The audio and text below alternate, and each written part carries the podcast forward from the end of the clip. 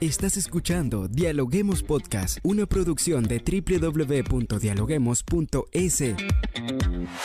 Cientos de académicos analizan, opinan y debaten. Son voces frescas que llegan a renovar la opinión pública desde una perspectiva diferente. Somos la puerta de entrada a la academia.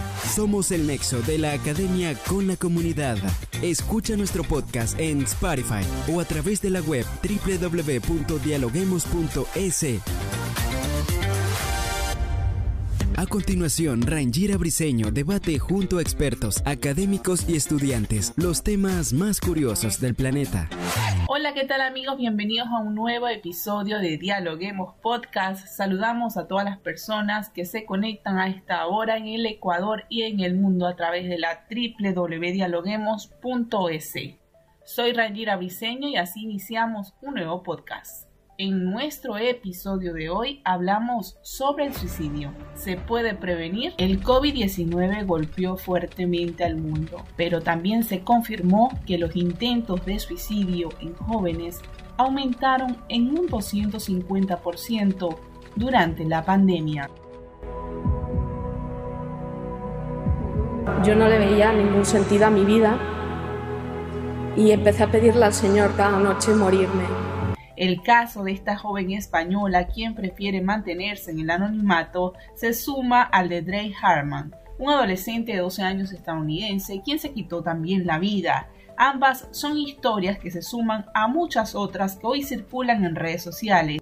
Lo cierto es que en la actualidad se ha vuelto a poner el foco en uno de los temas más silenciosos que todavía no cuenta con una estrategia de prevención en Ecuador y en otras partes del mundo.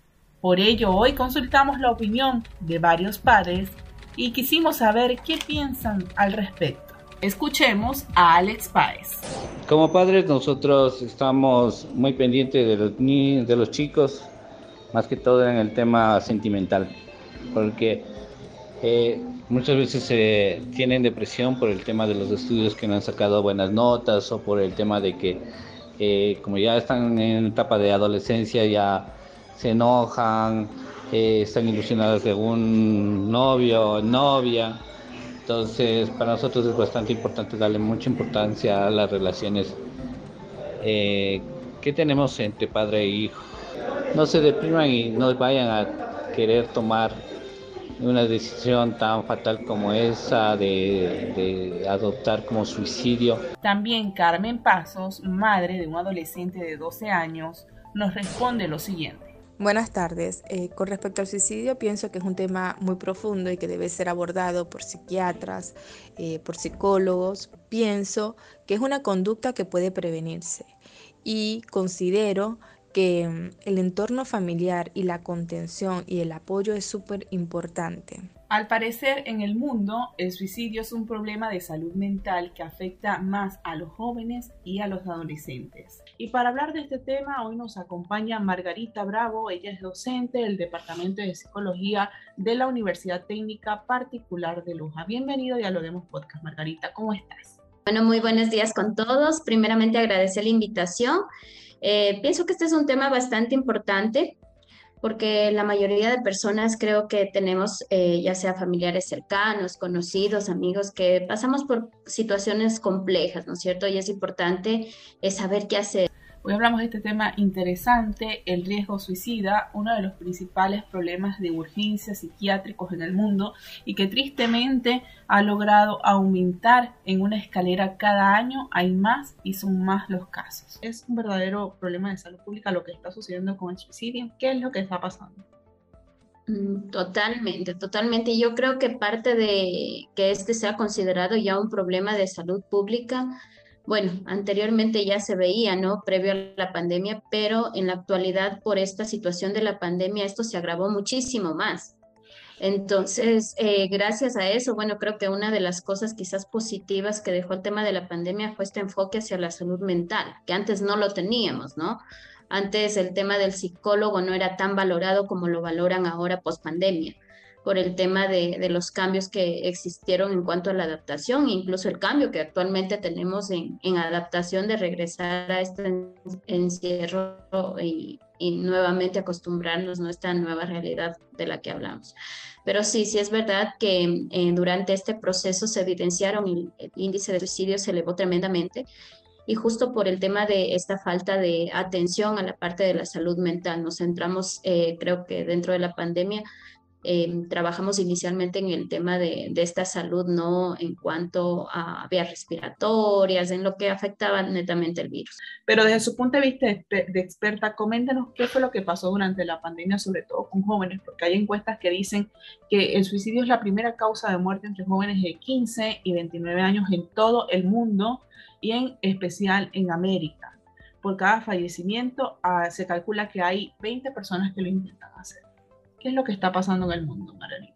Debemos recordar, ¿no es cierto?, que eh, para todas las poblaciones fue bastante complejo el tema de la pandemia, pero creo que como adultos eh, hubo un soporte mejor al momento de hacer este encierro. En el caso del adolescente, no. Recordemos que el adolescente siempre trata de buscar esta acogida por parte de su grupo social y muchas veces el apoyo lo reciben del grupo social y no del núcleo familiar. Entonces, al momento de ingresar pues a una pandemia, lo que afectó netamente fue esta situación de ese poco contacto social que tenían, ¿no? Pese a que ellos manejan redes sociales, el, el teléfono, pero era un contacto eh, físico que ellos necesitaban justamente para quizás ser comprendidos y atendidos. Adicional a eso se suma el tema de estas familias disfuncionales con las que se encontraban quizás los jóvenes al momento del encierro, como son temas de violencia, de consumo. ¿Por qué? Porque era un contacto continuo con el núcleo familiar. Entonces, en este caso, pues obviamente el tema de, del adolescente que requiere esta atención o, o o esta, esta comprensión por parte de los padres eh, se vio desplazado por otras situaciones que quizás en ese momento fueron más importantes, como por ejemplo la pérdida de empleo, el tema de, de adaptarse a un teletrabajo, quizás. Entonces todo esto afectó, ¿no? Y, y más que todo en, en, en, los cambios que presenta el adolescente, ¿no? Si, si nos ponemos a ver un poquito para atrás de la pandemia, siempre hay la queja dentro de consulta cuando los padres dicen, bueno, no sé cómo trabajar con mi adolescente o no sé cómo hacerlo entender la situación. Esto se agravó porque ya no eran quizás las dos horas del almuerzo o las dos horas de la merienda en las noches para poder comprenderlo, sino que ya era todo el día. Entonces, aquí la situación y la falta de manejo de esta, de esta problemática, pues en cuanto a esa, a esa etapa de desarrollo que tiene el adolescente, eh, no, no agravó más la situación y, y hizo pues que esto, este, este tema del suicidio se presente justamente en esa etapa, ¿no? En la, en la parte de la adolescencia. ¿Cómo una familia se da cuenta que una persona quiere quitarse la vida? ¿Se puede prevenir el suicidio? Claro que se puede prevenir. A ver, eh, dentro de lo que es la, el contacto familiar, dentro de lo que es el contacto familiar, yo pienso que como padres muchas veces hablamos del tiempo que les damos a los hijos. Pero cuando hablamos del tiempo, todos los papás van a, la cantidad. Dicen, bueno, yo trabajo mis ocho horas, no tengo quizás el tiempo necesario. Y ahí es cuando existe el primer error, que no se habla de tiempo en cantidad, sino en calidad. ¿Sí? La mayoría de los padres actualmente eh, son muy pocos los hogares en donde quizás mamá está en casa o papá está en casa la mayor parte del tiempo. Tenemos papás y mamás que trabajan las ocho horas y que no comparten ese tiempo con sus hijos. Pero cuando yo me refiero al tiempo de calidad, son aquellos momentos en los que quizás nosotros podemos realmente tener ese contacto directo, no solamente físico, sino también ese contacto emocional que se debe generar dentro de un diálogo. ¿Qué es lo que, cuál es el error de los papás? Y esto me ha pasado muchísimo en consulta cuando preguntan al adolescente, mire, ¿y cómo te fue en el colegio? El adolescente contesta bien o mal normalmente lo dicen bien y ahí se acaba el diálogo. Es distinto hacer preguntas quizás que van a, complementar una respuesta más completa en, en, decir, mira, ¿qué hiciste en el recreo hoy? ¿Con quién saliste? ¿Qué materias recibiste hoy? Mira cómo te fue en la materia de ciencias. O sea, mostrar ese interés en la vida del adolescente. Creo que ahí existe ya el segundo error, que es en el tema de cómo los vemos más grandes, pensamos que necesitan más independencia, cuando en realidad necesitan más ese afecto cuando son adolescentes. ¿Por qué? Porque el adolescente se empieza a alejar justamente por esa etapa del desarrollo que la atraviesa. Pero es ahí donde los padres tienen que enseñarle que el contacto afectivo es lo necesario en esa etapa. Entonces, em, debemos estar constantemente en un diálogo, pero no es un, diálogo de crítica o de juzgamiento como muchos padres hacen. Es que tú tienes que obedecer y no escuchan, ¿sí? No escuchan la versión o minimizan la problemática del adolescente que eso también vendría a ser otra problemática, ¿no? Dicen, bueno, ah, pero solo es eso lo que te está sucediendo y puedes resolver. Minimizan mucho esa situación, incluso llegan a compararse. Mira, yo viví una situación peor que la tuya y no pasaba por, este, por esta situación tan grave. No te lo tomes tan, tan fuerte, ¿no? Entonces, esta parte de llegar a juzgar la problemática o, o llegar a minimizar estas problemáticas que viven los adolescentes, lo que hacen es cortar un diálogo porque el adolescente no se siente comprendido. El adolescente tiene miles de formas de mostrar que está entrando en una depresión y son notorias, no es algo que no se puede ver. Existen señales que quizás los adolescentes o, las personas suicidas envían a las personas antes de, tomar fatal decisión. Muchas veces hemos visto, por ejemplo, en redes sociales, y esto lo vi justo por estos casos de suicidio que hubo, esta es la imagen del, del, de un depresivo, ¿no? Y muestran unas personas muy felices y todo en las imágenes en donde dicen que la depresión quizás no se la puede evidenciar. Sin embargo, cuando una persona está yendo ya a cometer el suicidio, cambia, existe un cambio totalmente drástico en su forma de ser como por ejemplo el adolescente empieza a distanciarse totalmente de su grupo social, empieza a aislarse, empieza a cambiar el, modo de en cómo duerme, por ejemplo, las horas de, sueño empiezan a variar, ya no lo vemos dormir normalmente las 8 o 9 horas del adolescente, sino ya vemos que se está levantando constantemente, vemos que el apetito totalmente baja, baja, es un, es un joven o es una señorita que quizás ya no hablan, no tienen un diálogo, la vemos ya decaída. Esto es obviamente el suicidio. Ahora, cuando estamos eh, yendo a detectar quizás una depresión en un adolescente, lo podemos detectar por estos cambios eh, de humor bastante drásticos. Tenemos adolescentes que un día están totalmente felices y el otro día pues están, están tristes, ¿no? Entonces, estos cambios hay que tener bastante cuidado pese a que quizás muchos padres digan, no, es parte de la etapa, puede ser parte de la etapa si no se presentan de manera frecuente y constante. Y esa es ahí la diferencia en, donde nosotros debemos ver o tener más atención. Hay otra situación que los papás deben estar teniendo en cuenta y es el tema de este trastorno de automutilación, ¿no?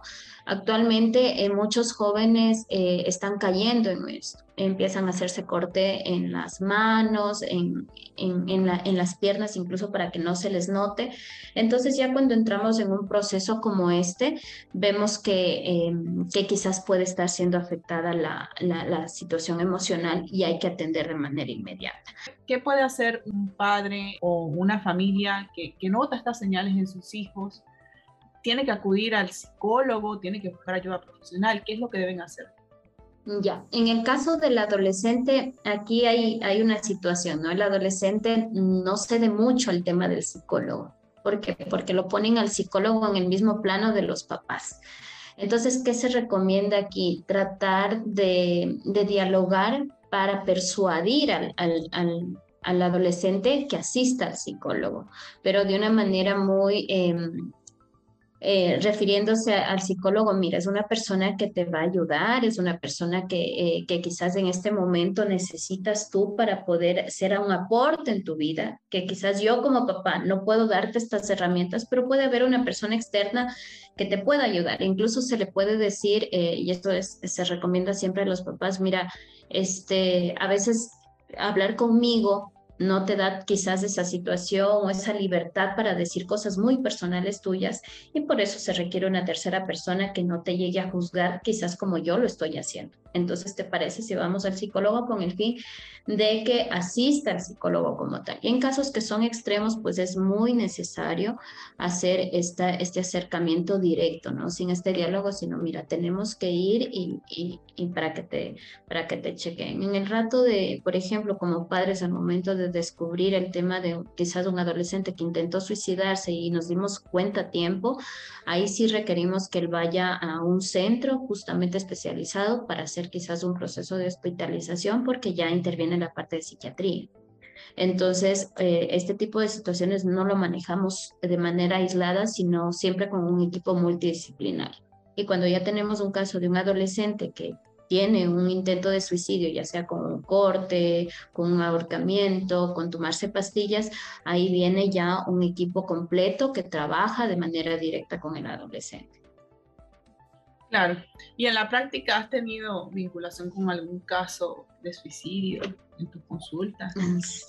Sí, sí, sí, claro que sí. En el Ecuador. Creo que la, sí, creo que la mayoría de profesionales en el ámbito de, de la salud tenemos este acercamiento con, con casos en esta problemática. En mi caso, claro, se reciben en, consulta bastante, bastante demanda y es justamente en la edad que se mencionó al inicio, ¿no? De unos 15 hasta los 19 años tenemos esta situación.